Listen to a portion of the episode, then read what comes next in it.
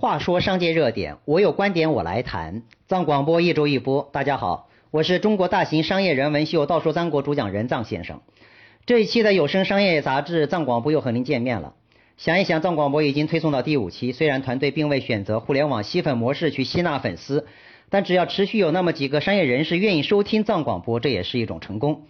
在碎片化知识时期，藏广播意图普及商业思维，但最终是为有判断能力、有思辨能力的商业群体所服务的。好了，下面谈一谈商界热点。在本期商界热点中，我来谈一谈社群经济，再来谈一谈凉茶冠军之争。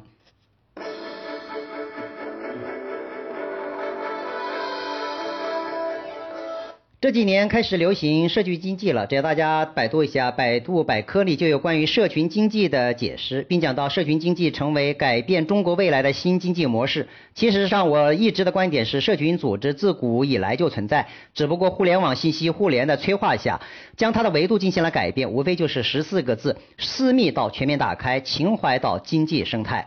说到底呢，就是在一定程度上更具开放性且拥有可量化的经济指标。这几年开始，全国各地已经涌现出各种各样的经济社群。我身边就有这么一个颇受关注的全国性经济社群，它就是南粤广州及珠三角地区为核心阵地的孤独者联盟。说到孤孤独者联盟，必须要说到一直活跃于财经领域的段传敏，我一直称呼他叫做段王爷。在二零一一年年中，本来是为了聚集一帮企业家、职业经理人们一起搞一个孤独者联会，这个联呢就是联合的意思。孤独者嘛，说明这一帮人是有情怀的，就是这么一个延续。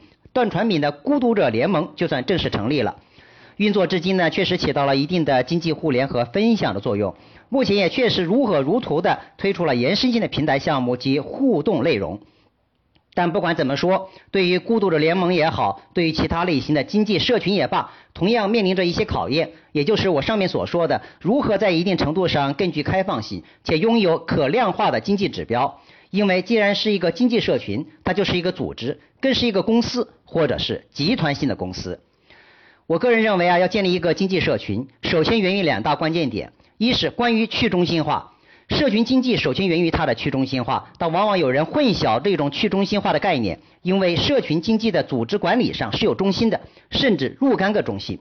比方说，孤独者联盟离不开段传敏这样的领导人和他的运营管理团队。去中心化的争议是参与组织成员在一定条件下可以对等获取价值和付出价值。二是关于产品化。实现产品化，它是社群经济的柱石，更是经济社群可以持续发展的大经济大动脉。除了自身的经济运作能力，更多的是为了满足如何将社群中成员性价值产品实现共联。社群是一个壳，是一个躯壳或者骨架，产品才是血肉。那么什么是产品呢？可物理化和非物理化的、可交易的、可独立战斗的商品。比方说一瓶饮料，再比方说。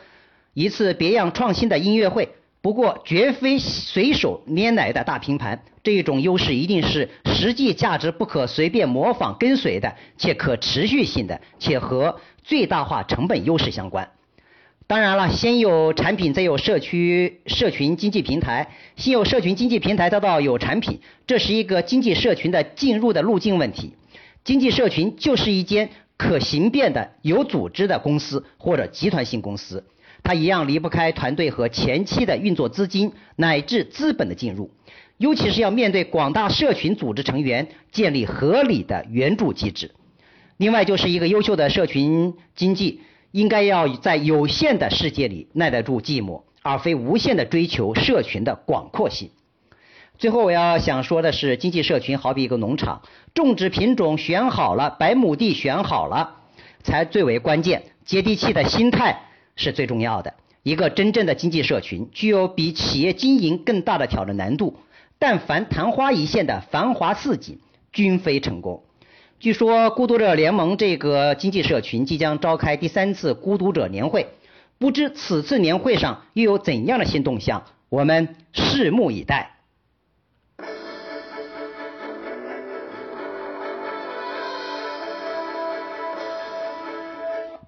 下面谈谈冠军企业。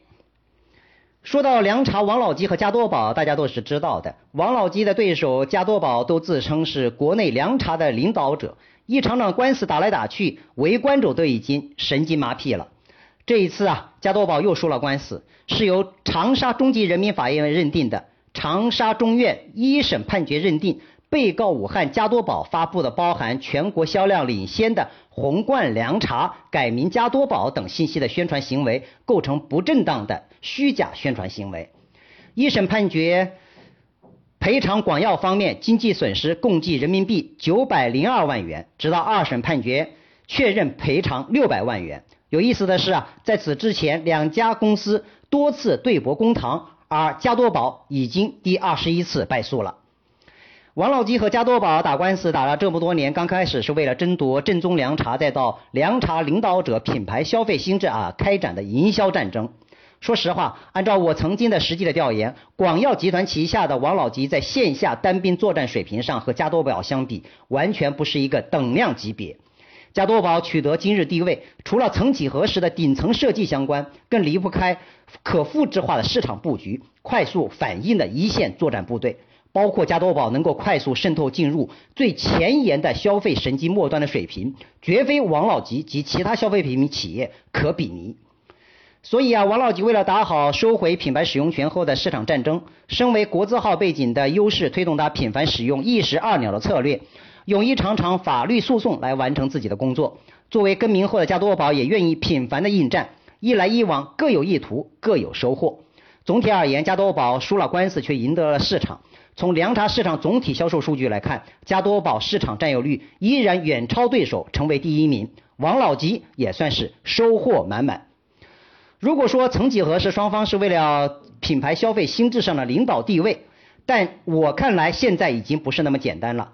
官司继续在打，意图已经有了新的变化，那就是通过打官司的模式，继续为各自市场经营助力之外，现在是为了暗度陈仓。为各自的产业群建设赢取时间。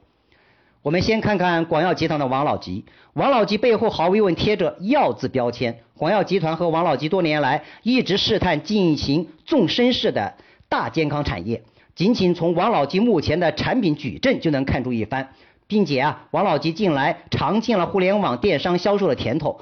据最近的相关信息披露呢，马云的云峰资金。投资五亿元入股白云山，助力王老吉。对于两个庞大的成熟企业来讲，不可能是简单的资本注入，其背后的资源共享才是合作的真正基础。像马云这样的人物，着看重的不是眼前的市场，而是未来的战略。之所以投资王老吉而不是加多宝，很可能是因为马云看好王老吉背后大健康版图的巨大发展空间。各有所需，合作自然。再说一下加多宝，恰恰对于手握凉茶加多宝和矿泉水昆仑山的加多宝而言，却是意图横向多元化发展自己的产业群。失踪许久的领导人陈宏道突然出现在香港公众眼中，并非偶然为之。据了解啊，加多宝和北控集团正式形成战略合作关系。北控集团与加多宝战略合作涉及体育产业建设及商业化运作、房地产及健康养老产业、食品饮料行业。国企与民企优质资源的深度合作，北控足球俱乐部俱乐部投资意向等各个方面都产生深入的合作。北控集团是干什么的？北控集团是北京最大的国有企业之一。目前，北控集团旗下拥有北京最大的境外上市企业北京控股、北京水务、北京发展、北京建设、中国燃气五家香港上市公司。以及燕京啤酒、汇泉啤酒两家 A 股上市公司，可见呢，加多宝和北宫集团的战略合作并非简单的合作关系，而是加多宝已经在着手如何实现产业转型升级，通过多元化产业模式造就新的业务帝国。说来说去啊。加多宝和王老吉的官司会继续的打下去，不同阶段这官司背后所隐藏的商业意图也有所不同，也就是说，双方在不同阶段的法律博弈存在不同的经营上的顶层设计的需求。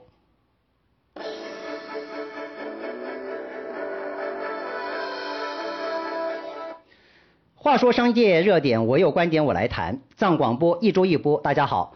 这一期的有声商业杂志藏广播即将结束了，我是中国大型商业人文秀《道说三国》主讲人藏先生。人间大事 G20 峰会也结束了，据说啊，很多民众感谢 G20 峰会为杭州人民带来了清澈的蓝天。嗯，希望这清澈的蓝天持续存在。我们下期再见。